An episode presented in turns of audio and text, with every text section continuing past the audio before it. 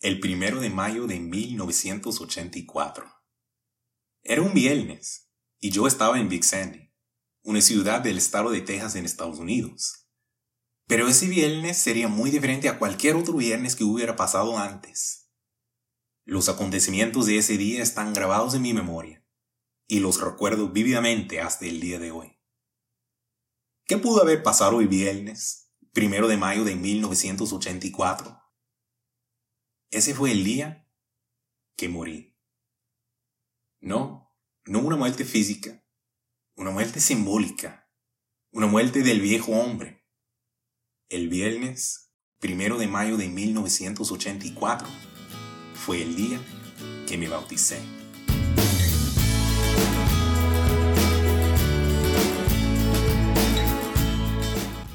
Hola, mi nombre es Corbin Jackson y esta es una traducción del podcast de John Penelli, de la serie de podcasts traducidos al español, Algo para reflexionar. Yo he servido en los campamentos de jóvenes durante 12 años. De hecho, este año en el campamento Sequoia, un campamento organizado en el estado de California en los Estados Unidos, cumpliré 13 años de ayudar a los campamentos. En cada uno de esos campamentos, Siempre hay un día en que tenemos una sesión de preguntas y respuestas para los camperos, como parte de un estudio bíblico. Sin excepción, en los últimos 12 años, al menos un adolescente, y a veces varios, suelen preguntar sobre el bautismo. Las preguntas suelen ser las siguientes. ¿Cómo sé que estoy preparado para el bautismo? Creo que estoy preparado, pero no estoy seguro. ¿Cómo puedo estar seguro? Tengo que ser perfecto antes de bautizarme. Tengo miedo de pecar después de bautizarme. Debería esperar. Todos estos interrogantes son variaciones de la misma pregunta. ¿Estoy preparado? Cada año contestamos esta pregunta en el campamento. Muchos de nosotros, los ministros, compartimos cómo llegamos a esa decisión, la más monumental y crucial que jamás tomaremos. Para mí, fue la culminación de haber crecido en la iglesia. Como muchos de ustedes, mis padres eran miembros de la iglesia, al igual que mis abuelas de ambos lados de mi familia. De hecho, mis bisabuelos por parte de mi madre eran miembros de la iglesia. Fueron llamados por Dios y se bautizaron a principios de la década de 1950. Eso significa que soy la cuarta generación en la iglesia dentro de mi familia. Ahora, si ustedes son adolescentes de segunda, tercera o cuarta generación que asisten a la iglesia, están en una situación única. Una situación como la que yo pasaba antes del primero de mayo de 1984. ¿Qué quiero decir con eso?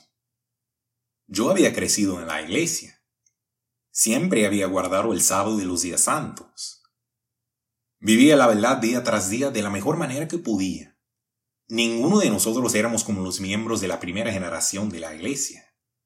Una persona que fue miembro de la primera generación de la iglesia podría haber sido católica o luterana. Podría haber sido bautista o metodista.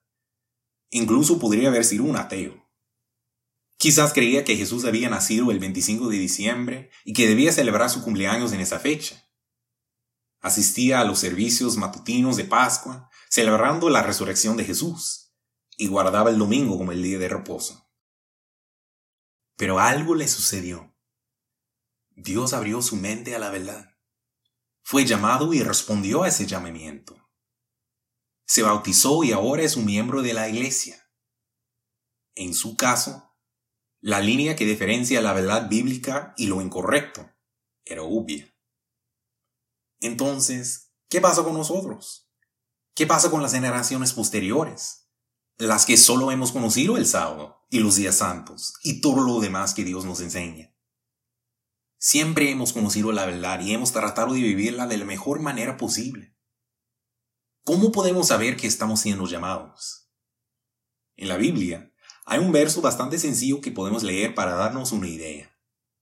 El apóstol Pedro estaba dando su sermón en el día de Pentecostés en el año 31 de C y lo dejó claro para las personas reunidas en Jerusalén ese día.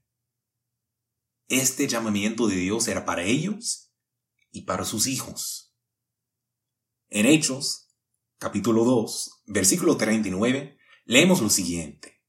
Porque para vosotros es la promesa, y para vuestros hijos, y para todos los que están lejos, para cuantos el Señor nuestro Dios llamare. La respuesta es lo siguiente.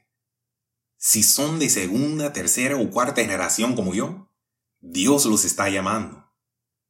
Ahora, la única pregunta es, ¿cuándo deben responder a ese llamamiento? En mi caso, llegué a esa conclusión unas tres semanas antes de ser bautizado. De pronto me di cuenta de que podía guardar el sábado cada semana. Podía guardar cada uno de los días santos. Podía tener una asistencia perfecta todos estos días, al sábado y a los días santos. Pero siempre me faltaría algo. Nunca podría estar verdaderamente reconciliado con Dios. Podía ser bueno, pero nunca podría ser justo ante los ojos de Dios. Había crecido sabiendo que el deseo de Dios es construir su familia, que todos los que desean ser parte de su familia deben arrepentirse. Pero a la vez pensaba, ¿arrepentirse de qué? ¿Acaso no he estado guardando el sábado de los días santos desde mi infancia?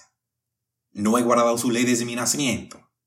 Sí, lo había hecho pero todavía tenía la naturaleza humana dentro de mí. Esa naturaleza humana tiene una fuerte influencia. Puede que haya guardado la letra de la ley cuando era un niño, pero ¿qué tal el espíritu de la ley? ¿Acaso no hubo momentos en mi vida en los que me enfadé tanto que deseé la muerte de alguien? Debo admitir que en ocasiones pensé, sería mejor que ese ya no estuviera acá.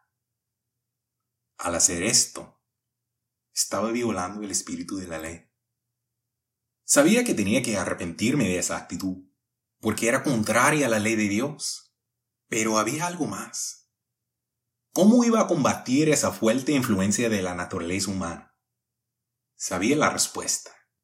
Con el poder del Espíritu Santo de Dios, que Él me daría después de mi bautismo, sabía que tendría un poder y la fuerza que nunca había tenido antes.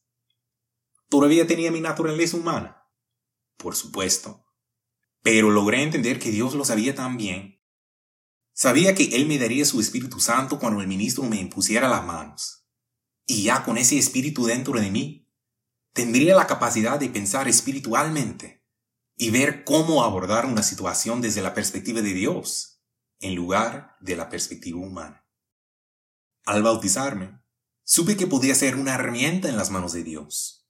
Podía trabajar para eliminar el pecado de mi vida y al hacerlo, ese gran milagro de la justicia de Dios crecería en mí.